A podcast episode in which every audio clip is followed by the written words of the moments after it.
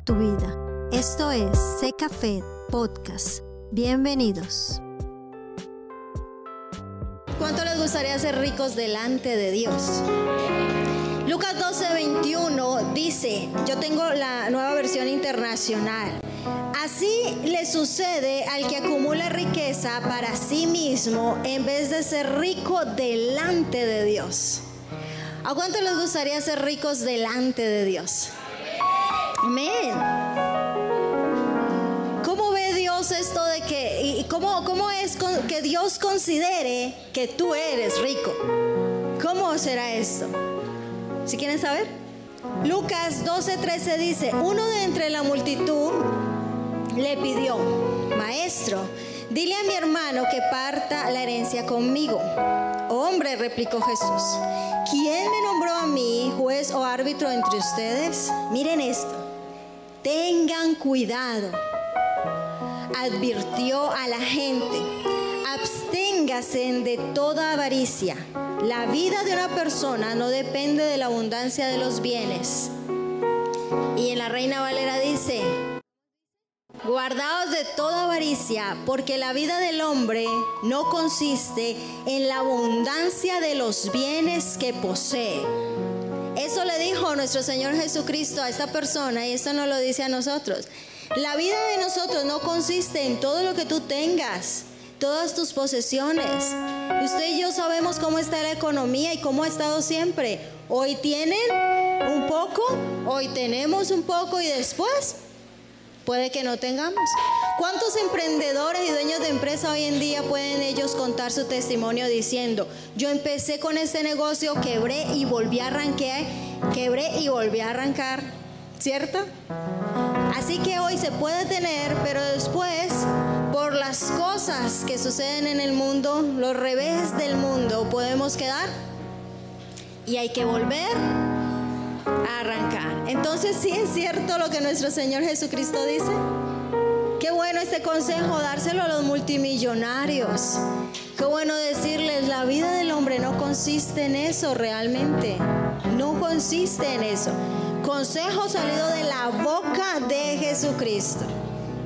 Hay que tener atención. Miren lo que dice. Entonces les contó esta parábola. El terreno de un hombre rico le produjo una buena cosecha. Así que se puso a pensar, ¿qué voy a hacer? No tengo dónde almacenar esta cosecha. Por fin, después de tanto pensar, me imagino yo dijo, ya sé lo que voy a hacer. Derribaré mis graneros y construiré otros más grandes, donde pueda almacenar todo mi grano y mis bienes. Él dijo, claro, y diré a mi alma, ya tienes bastantes cosas, guardala, guárdalas para muchos años descansa, come, bebe y goza de la vida. Eso se dijo él a sí mismo. Eso se dijo él a sí mismo. Guarda, guarda porque no sabes el mañana qué va a pasar. No, y, mejor dicho, se dijo eso a sí mismo.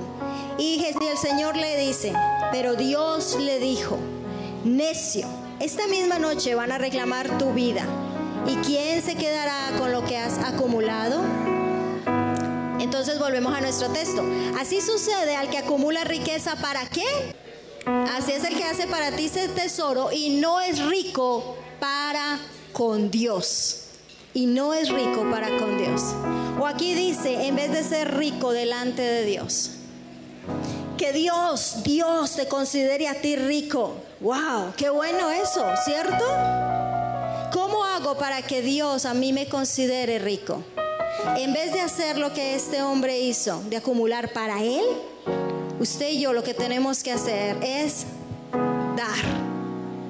Esta, esta, esta palabra, parábola es una de las tantas parábolas que nos enseñan que usted y yo debemos en cuanto a la economía ser gente que da, gente generosa, gente dádiva.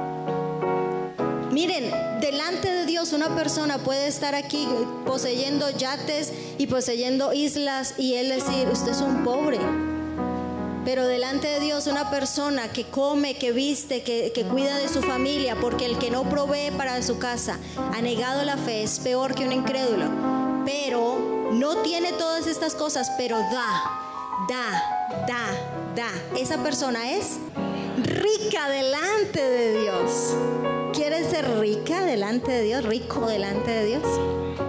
Cada vez que tú ofrendas, no solamente con ofrendar y diezmar, preparar un, un mercado para dárselo a una familia necesitada, dar un regalo, no porque ahí me tocó, me invitaron a la fiesta, no, sino porque de verdad quieres bendecir a esa persona bendecir a tu mamá, a tu papá, todas estas cosas. Pero cada vez que tú ofrendas y diezmas en esta casa, tú estás dando para que el Evangelio siga bendiciendo a otras personas.